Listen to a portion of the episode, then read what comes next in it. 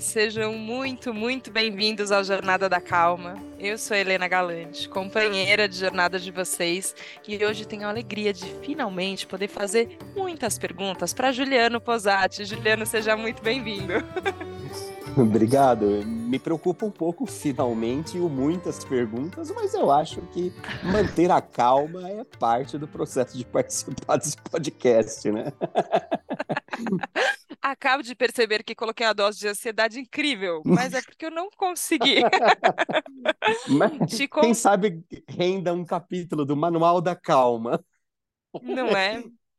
Por quê, Evitar Juliana? palavras Porque como eu, muitas perguntas, de repente. porque eu finalmente, porque eu muitas perguntas. É, quando, quando eu fiz o convite para você participar, é, falei que a gente é, esteve no mesmo evento lá no Rectal, em Santa Rita do Sapucaí, mas eu não consegui participar da sua palestra. Falei, perdi a sua palestra. E você me escreveu, nenhuma oportunidade será perdida num universo que se autorregula. Eu falei, ok, esse papo aqui já começa, já começa de um ponto bom. E eu comecei, ainda não terminei. Assisti cinco aulas por enquanto do curso do Círculo da sua escola é, sobre mediunidade com autonomia. E eu fiquei assim. Meu Deus do céu, ele está falando isso, isso, isso, isso, isso. Por isso, muitas perguntas. Acho que você abriu muitas janelas internas aqui dentro, então por isso que eu estava animada para essa, essa conversa, Ju- Juliana. É, e imagino que seja assim com você sempre, né? Assim, quando você abre as, as portas mesmo, né? Para conversar com muitas pessoas e para trabalhar com conhecimentos muito diversos, é, e partindo desse ponto da autonomia, eu falei, só se a gente tiver muita confiança no universo que se autorregula, né? Porque senão é de, é de ficar doido, né? De tanta coisa que tem para para aprender e para conhecer. É, eu, eu acho que a pauta, a pauta assim de, de evolução de cada pessoa é, eu acredito muito nessa coisa do, do auto se regula, as coisas vão chegar para você quando elas tiverem que chegar e quando você também estiver pronto para ouvir, né? É, talvez pensando um pouco na jornada do próprio podcast e, e do quanto a gente precisa dessas bolhas e desses momentos de calma para poder significar a nossa vida, não é? É, nem, nem todas as pessoas elas estão hoje com o hábito, hoje conseguem criar esse hábito de criar esses bolsões de calma para ter ouvido para ouvir, né? Para poder parar, para poder pensar, para poder elaborar melhor, é? A própria vida. E, putz, Helena, a própria crise de saúde mental, ela é um ela é um sinal, assim, ela é uma sirene gritante na nossa sociedade, tanto para a galera que está na vida corporativa ou, ou né, mundo de trabalho, etc e tal. Cara, a depressão, ela já é, por exemplo, o principal fator de afastamento por doença no Brasil. Isso, é- isso é do INSS, do, do, do INSS, quer dizer, as pessoas, a, a, a doença, ou, vamos dizer, as dificuldades com o manejo da mente, a angústia, a ansiedade, a depressão, o estresse, é, as coisas da mente já são a principal pauta, não é? O principal desafio das empresas, do mundo corporativo, etc e tal, mas parece que existe uma incongruência, né, entre a gente ainda não entendeu que empresas são feitas de pessoas e pessoas são seres humanos 24 horas por dia. Eu escuto muito isso às vezes em lugar que eu vou dar treinamento, palestra. A gente tem um programa de educação corporativa, né? Recentemente a gente estava numa empresa e uma das gestoras virou e falou assim: Mas imagina, o meu gerente custa caro, como é que eu vou colocar o meu gerente para cuidar de pessoas? Ela falava. E eu falei assim: Ué, mas. Mas o seu gerente está aqui para cuidar de pessoas. Ela falou: não, o meu gerente está aqui para cuidar da estratégia. E aí eu virei para ela e falei assim: e você pode me dizer qual é o pó de piririm pim pim que você vai usar para tirar as estratégias do papel? Elas vão sair sozinhas do papel? Porque que eu saiba, estratégias são pessoas em movimento. Então, se você não cuida de pessoas, você não cuida do movimento. E se uma empresa não tem movimento, ela não tem energia. Se ela não tem energia, ela não gera caixa. Se ela não gera caixa, ela morre. Pode ser a empresa mais linda do mundo, né? Eu brinco aqui no círculo eu, eu falo com o meu pessoal, falo, olha, gente, a gente é uma empresa exoconsciente, a gente fala com espíritos, seres humanidades multidimensionais, a gente tem um propósito maior, a gente é guiado pelas estrelas, funciona de acordo com as leis universais. Mas eu não sei por que razão, se não tiver lucro, a gente quebra. não sei por quê, parece uma pegadinha do universo, né? Mas então, quer dizer, mas, mas por quê? Porque é, tudo é energia, a gente tem. É, é, eu acho que a gente fez uma dissociação tão grande do dinheiro. Nossa, eu tô falando verborragicamente. Posso continuar você venha, fazer venha que eu tô adorando, por favor. Ah, tá, tá tudo certo. Não, é que eu tava, eu, eu, me ocorreu aqui que a gente, o grande problema da saúde mental, talvez, seja o fato da gente ter feito uma grande dissociação entre o dinheiro e a energia de vida. O tempo de vida que a gente emprega para gerar movimento no espaço. O que, que é dinheiro? O dinheiro é uma representação gráfica numérica de papel que representa um tempo de vida. Tempo de vida. Tipo aquele filme Just in Time, do, do Justin Timberlake, né? Ele é um tempo de vida. Então, é um tempo de vida, é, um, é uma energia de vida que gera um movimento no espaço. Se eu quiser construir sozinho uma casa e eu comprar 5 mil, 10 mil, 20 mil blocos de tijolos e eu sozinho tiver que assentar cada um dos tijolos, vai levar uns 5 anos, 10 anos para eu concluir a minha casa e olhe lá se ela não cair. Mas se eu tenho grana na minha conta, significa o quê? Que eu tenho tempo de vida armazenado. E com esse tempo de vida eu troco com várias pessoas e eu trago o tempo de vida de várias pessoas para essa construção e várias vários tempos de vida vão colocar os blocos na, na, nessa parede ela vai sair mais rápido. Ela vai acontecer mais rápido. Ela vai. Por quê? Porque o dinheiro é um tempo de vida que gera movimento. Essa ideia do tijolo é muito clara, legal, bacana. Aí a gente pensa assim. Outro dia, uma executiva, eu estava numa sessão, atendendo uma executiva numa sessão de mentoria, ela falou assim: Sabe, Posati, eu troquei a posição que eu estava por uma outra agora, que eu ganho menos, mas pelo menos eu tenho tempo de ficar com a minha neta. E eu falei: então você não ganha menos.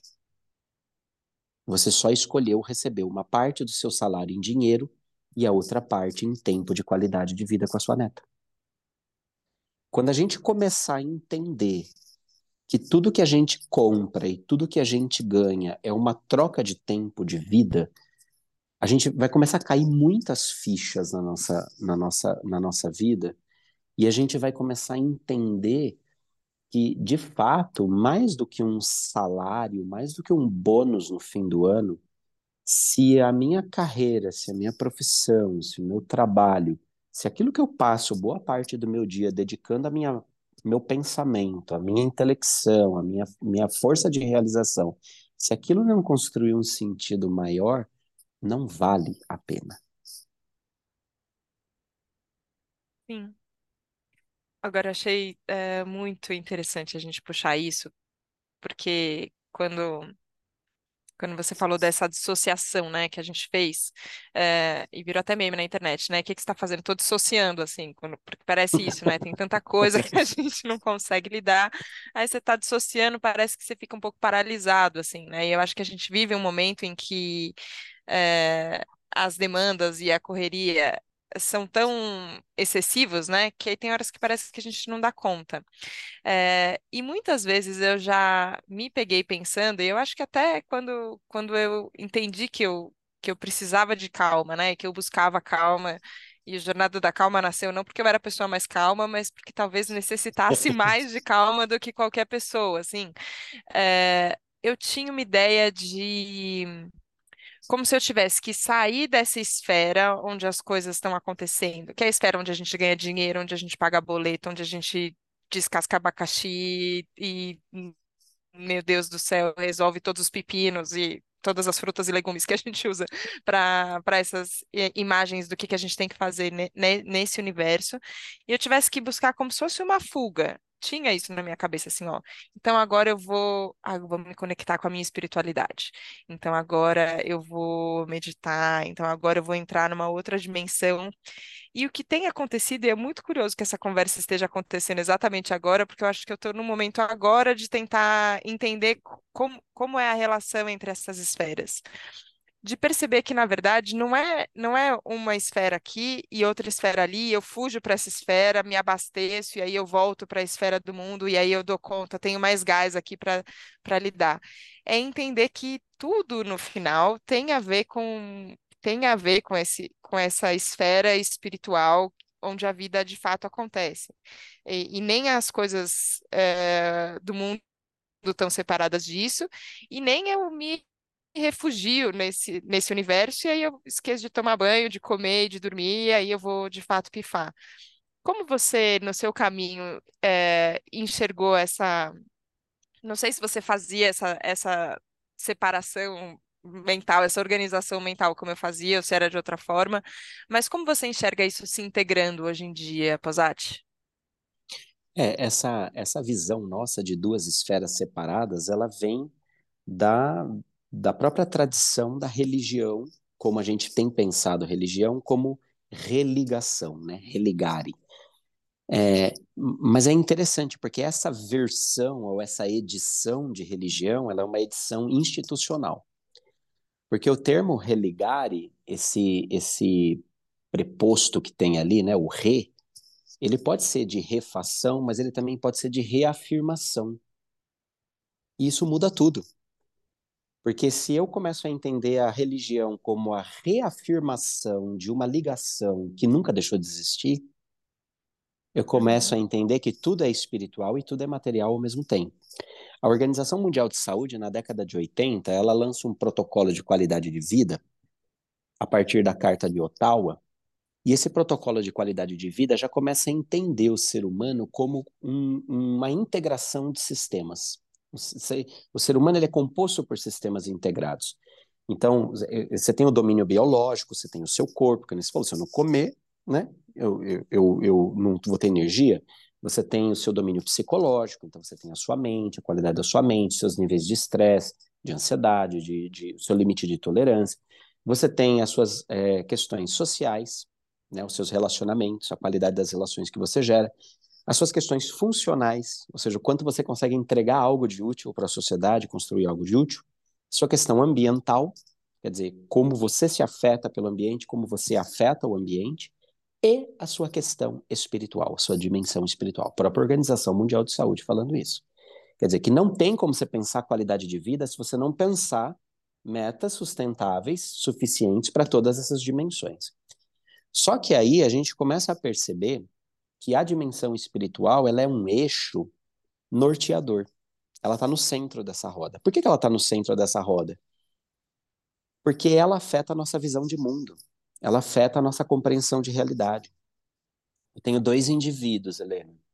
Um, os dois passam por uma situação de treta e estão enfrentando um puta de um fracasso. Deu errado o que eles fizeram. Aquele que tem o eixo espiritual consegue enxergar mais além. Ele transforma esse fracasso numa derrota temporária.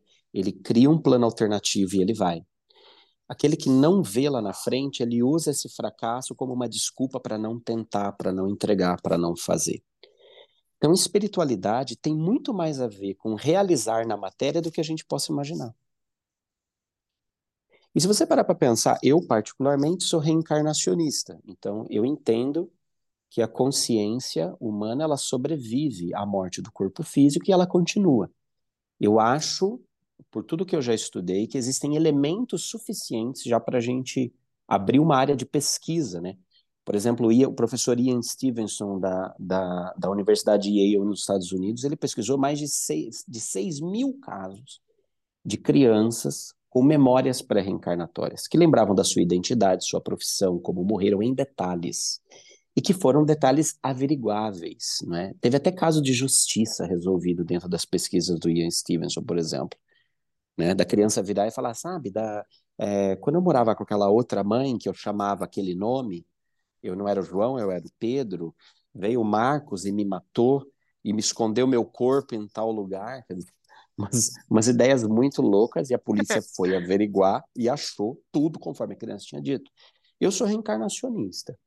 Quando eu penso em, em espiritualidade, eu penso nessa continuidade da consciência, né? Que essa consciência vai sobrevivendo. E quando eu penso isso, apesar de parecer uma brisa muito louca e uma fuga da realidade, na verdade isso ancora ainda mais a minha realidade quando eu penso que, por exemplo, eu trabalho oito horas, dez horas por dia, né? Isso representa quase 50% do meu tempo de vida. Se eu parar para pensar que eu vou dormir umas oito horas, não vai sobrar seis, então, na verdade, a maior parte da minha vida consciente eu estou trabalhando. Se a minha vida é uma escolha do meu espírito, você percebe que a minha pauta espiritual, a minha identidade espiritual, meu relacionamento com a espiritualidade é o que norteia tudo que eu faço. Agora, que nem se falou, ah, putz, eu, eu tinha a fuga, né, ou, ou o movimento, eu diria fuga, mas o movimento de retiro, de energização, onde eu buscava energia e depois eu voltava. Esse movimento pendular, eu acho que ele acontece, tá? É, estou está falando com você uma pessoa que ontem à tarde foi cortar lenha aqui no quintal da escola. Uhum. fui cortar lenha. Falei assim, cara, eu tô precisando cortar lenha. Peguei meu machado. Agora é o lenha. momento. Não, deu uma ventarola por causa desse ciclone tropical, caiu um pedaço da árvore dentro da escola. E aí a Juliana já falou: não, vou ligar para o 156, a prefeitura vem pegar. Eu falei, de jeito nenhum, que eu que vou me divertir. Uhum. Pô, fui, na, fui na casa de construção, no material de, de construção, peguei lá um facão, quase um metro de facão e um machado e fui me divertir. Sabe? Então, a, a gente a gente começa a perceber que quanto mais espiritual o indivíduo vai se tornando, mais significado ele traz para todos os movimentos que ele faz na matéria, nos projetos, no trabalho. Então, ontem eu, eu brinquei com ela, falei assim: não, como assim? Eu já pago imposto, ainda vou deixar que a prefeitura se divirta no meu lugar? E ela não entendeu. Mas eu precisava, eu estou fazendo um movimento de puta, corte de custo, adequação de orçamento na empresa. Eu falei, cara, eu preciso cortar alguma coisa de verdade, porque eu só estou cortando custo. Eu vou lá, eu vou descarregar energia, eu vou fazer um outro movimento.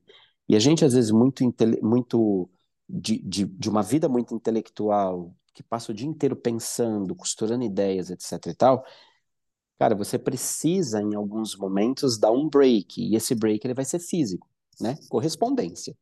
Eu não consigo parar minha mente, então eu vou ocupar o meu corpo, porque enquanto eu ocupo o meu corpo, eu nocauteio a minha mente. Cada machadada era um alívio, meu filho. E cada facão era um alívio. Foi um movimento espiritual, foi hermético, né? Foi alquimia, foi alquímico.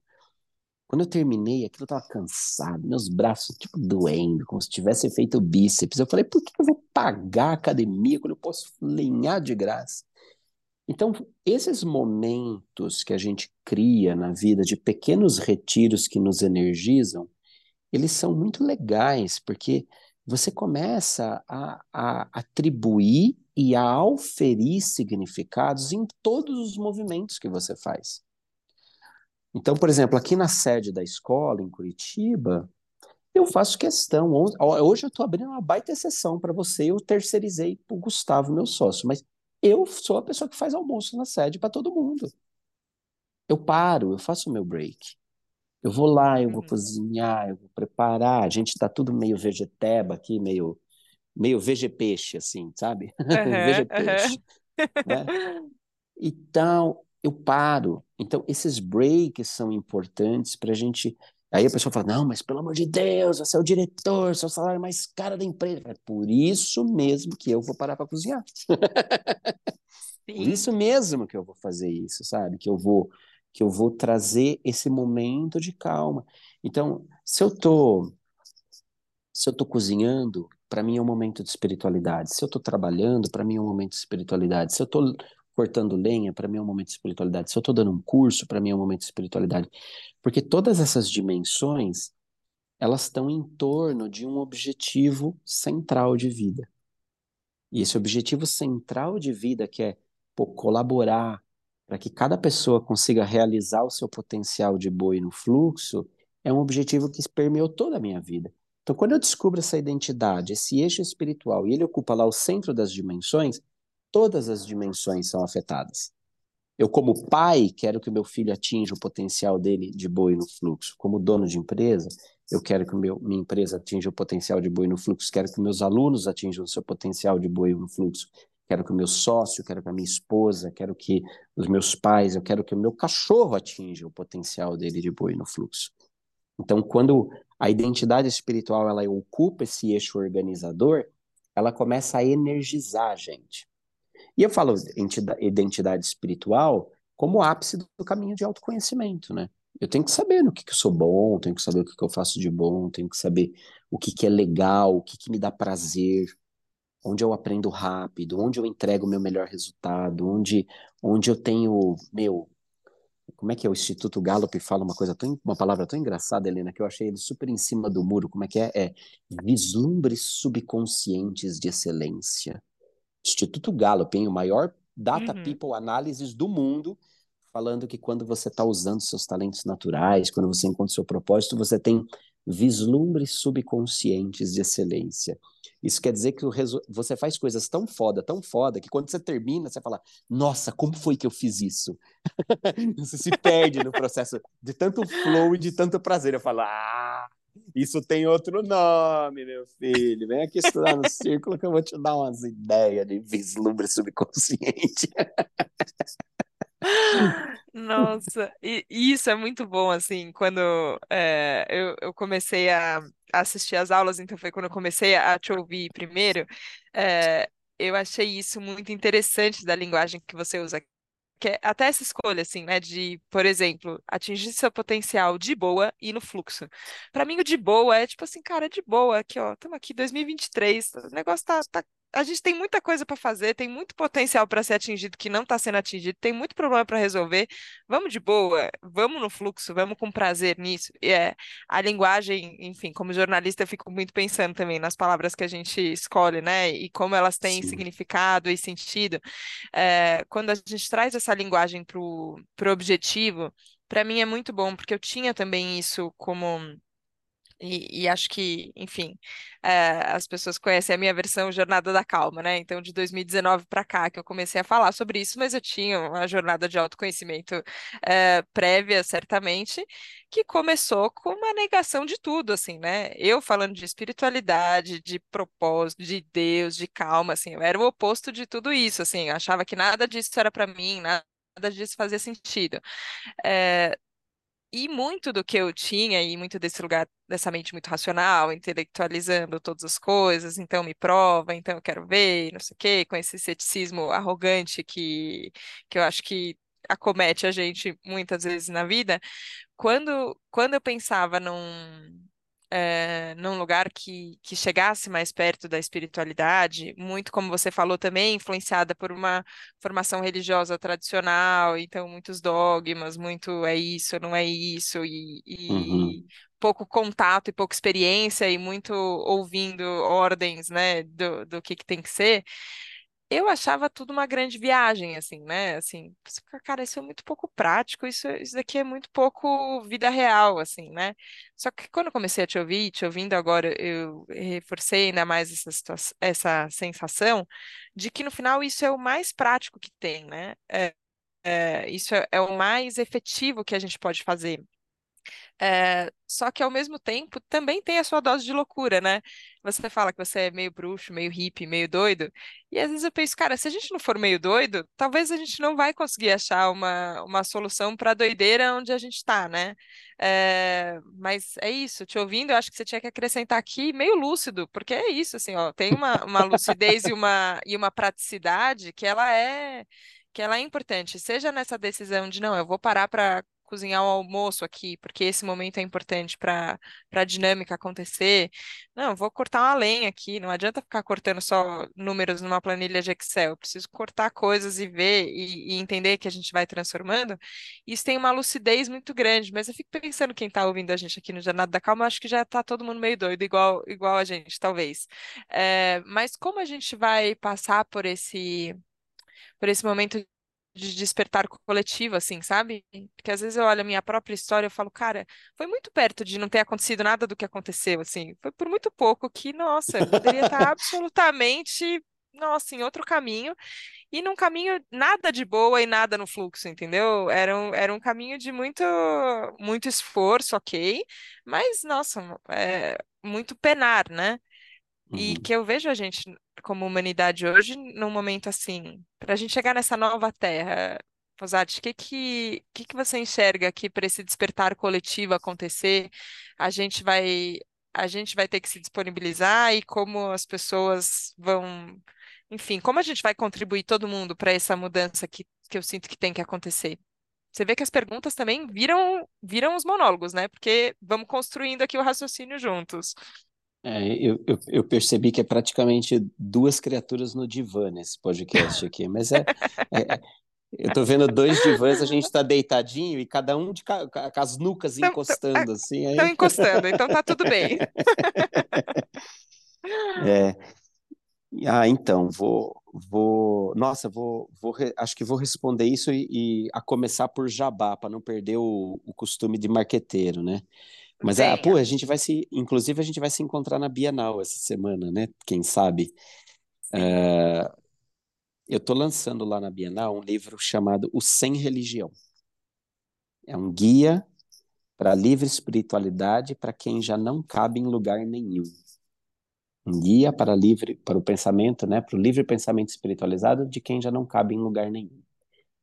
Eu passei por essa fase de não caber em lugar nenhum. Acho que aí tá o louco, né, o meio louco, porque quando a gente acho que a primeira dor do autoconhecimento é quando a partir do autoconhecimento você não tem o menor cabimento. Você percebe que você não cabe mais. E aí é que tá o louco, né? Então, o primeiro efeito do autoconhecimento é não ter cabimento. Eu não caibo mais, não, não sirvo mais, eu não encontro mais o meu lugar. E aí começa uma jornada, né? Uma busca, uma busca por pensar, por ressignificar e tudo mais. E nessa busca, é, eu, eu sou muito empático das pessoas que são céticas, né? É, porque eu passei por esse lugar e eu acho que muita gente passa no caminho de romper com o pensamento religioso, tradicional, dogma, blá, blá, aquela coisa toda, para um pensamento de livre, né, livre pensador espiritualizado, como dizia o jornalista Saulo Gomes, a gente passa por esse lugar de ceticismo e de não acreditar em nada, de achar que tudo é balela, de querer provas e tudo mais. Eu, eu mesmo, eu tô contando isso no livro, eu, eu tive, eu tive essa fase onde eu falava, cara, se Deus existe, ele é um péssimo administrador. Não é possível a zona que tá, não é possível que ele veja, que ele não faça nada. Eu fui uma pessoa que, profissionalmente, eu trabalhei nos bastidores da fé, eu vi muita merda, né? Eu vi, eu vi que aquela, aquela cacofonia fé demais não cheira bem, ela é realmente bem verdadeira em alguns aspectos. Então Aham. eu, eu, eu, eu, eu simpatizo muito com, a- com o cético, e porque o, o, o cético, no fundo, o que, que ele está dizendo? Ele está dizendo, eu não dou conta ainda dessa equação. No fundo é isso que ele está dizendo. Eu não dou conta, eu não tenho condições nesse momento de elaborar uma resposta que me traga paz, que me traga confiança. Eu não quero entrar no olho desse furacão invariavelmente ele vai acabar entrando, né? E ele vai precisar construir essa resposta, começar essa jornada. E aí eu diria que os melhores pensadores espiritualizados são os ex-céticos, não é? Porque eh, se a gente começar a juntar tudo aquilo que foi convencendo a gente, a gente vai perceber que a vida é muito mais maravilhosa, ela é muito mais abundante, ela tem muitos bons argumentos para mostrar para a gente a nossa real natureza. E eu acredito que esse movimento do coletivo, ele vai acontecer dessa forma. Agora, cara, que loucura ainda, né? É, eu, eu, eu, eu tô nessa crise aí, Helena. Já, já que a gente vai falar de crises, eu já tô nessa crise, porque, porque eu enveredei para esse negócio produzindo um documentário que chamava Data Limite, né? Ele muita coisa, umas visões do Chico Xavier que eram extraordinárias. O Chico era uma pessoa extraordinária, é um trabalho muito foda, assim, que precisa ser muito compreendido ainda. Mas o Chico entendia que a partir de 2019 haveria uma aceleração, haveria muita coisa, né? É, muita coisa legal iria começar a acontecer. E a gente, o que aconteceu depois de 2019? Imediatamente a gente teve uma pandemia, né?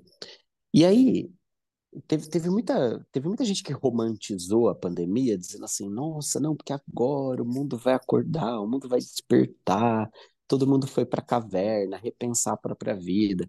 Tá, é verdade, em algumas dimensões, em algumas camadas sociais, em algumas culturas. Mas olhando assim estatisticamente, friamente, acho que a grande maioria passou um puta de um sufoco, tá aliviada e continua no mesmo modus operandi de sempre, né? Eu lembro que, como a gente falava muito do negócio da realidade UFO, né, no começo, assim, da, de disco voador, de civilização extraterrestre, aí, entre os ufólogos existe esse mesmo romance. Ah, porque no dia que houver uma revelação, que aparecer uma nave na Avenida Paulista, tudo vai mudar. Cara, eu acho que não vai mudar bosta nenhuma. Porque se a pandemia não mudou, você vê, apareceu lá esse agente agora, né, na, no Senado americano, falando sobre juramento de tudo que rola, da realidade, tem muitas raças em contato com os governos, caramba de asa. Beleza, no dia seguinte as pessoas continuam precisando pagar boleto e, e, e tal. Então, o convite do despertar, o convite da consciência, o convite do autoconhecimento, ele é um convite que realmente só é ouvido por quem está pronto para ouvir aquela máxima hermética, né, do, do sacerdote Imhotep do Antigo Egito, né, que dizia: quando os ouvidos do discípulo está prontos, os lábios do mestre se abrem. Então é o famoso quem tem ouvidos para ouvir que ouve. Agora, eu penso que esse convite hoje do autoconhecimento, ele tem muito mais probabilidade de acontecer e de se alastrar porque nós estamos enfrentando uma situação que arde, que é a crise de saúde mental. Então, bah, quantos de nós vieram pelo amor, né? Será que a gente veio assim, lindo, fofo? Ai, meu Deus, sempre fui espiritualizado? Não sei, viu? Esse discursinho, para mim, é discursinho Glade, sabe assim? Sabe o que é um discurso Glade? É aquele cheirinho Como que é? tenta, tenta cobrir a merda. Entendi. Hum, é fofo, é lindo, mas assim, no final das contas, é lavanda com cocô, né? Eu não acho que, eu não, eu não, eu não é, infelizmente, assim, a, a, a crise, a dor, o fracasso, a derrota, o surto, as dificuldades de manejo, cara, elas são despertadores, né? Tem uma música de um amigo meu, Felipe Speri, que fala assim: descobri que as dores são despertadores despertadores, né? E aí eu vejo, não é, não é que eu fico, sou entusiasta da crise de saúde mental, mas eu percebo que foi o caminho que a gente escolheu para começar a construir sentido, significado. E à medida que dói, a gente para e pensa, assim, é realmente o jeito que eu estou fazendo não está dando certo. O jeito que eu estou fazendo como diz um amigo meu, não tem o menor perigo de dar certo. Né? não tem o menor perigo de dar certo. A gente vai ter que repensar a rota. Sim. Mas é. Eu, eu tô longe de ser entusiasta de crises, assim, né? Porque a, crise dói, né? Arde, como você falou. Só É, que, de verdade, assim, eu, eu percebo que,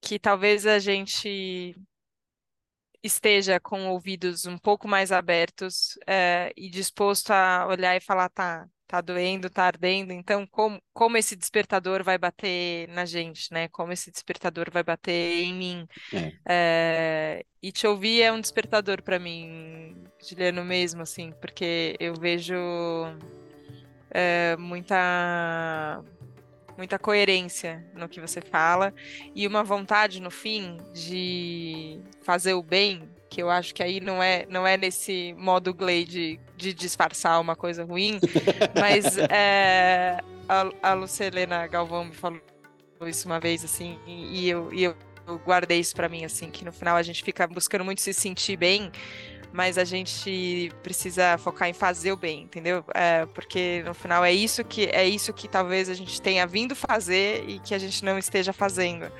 É, e, eu, e eu vejo você muito focado nisso, assim, né? No talvez no, no abraçar quem está sem cabimento, no encontrar no, nesse lugar onde talvez já, já tenham muitas buscas e, e a coisa não, não tá caminhando desse, desse acolhimento e dessa reunião em círculo, em, em comunidade, em grupo, achar uma outra forma de fazer, assim. Então, para mim, é...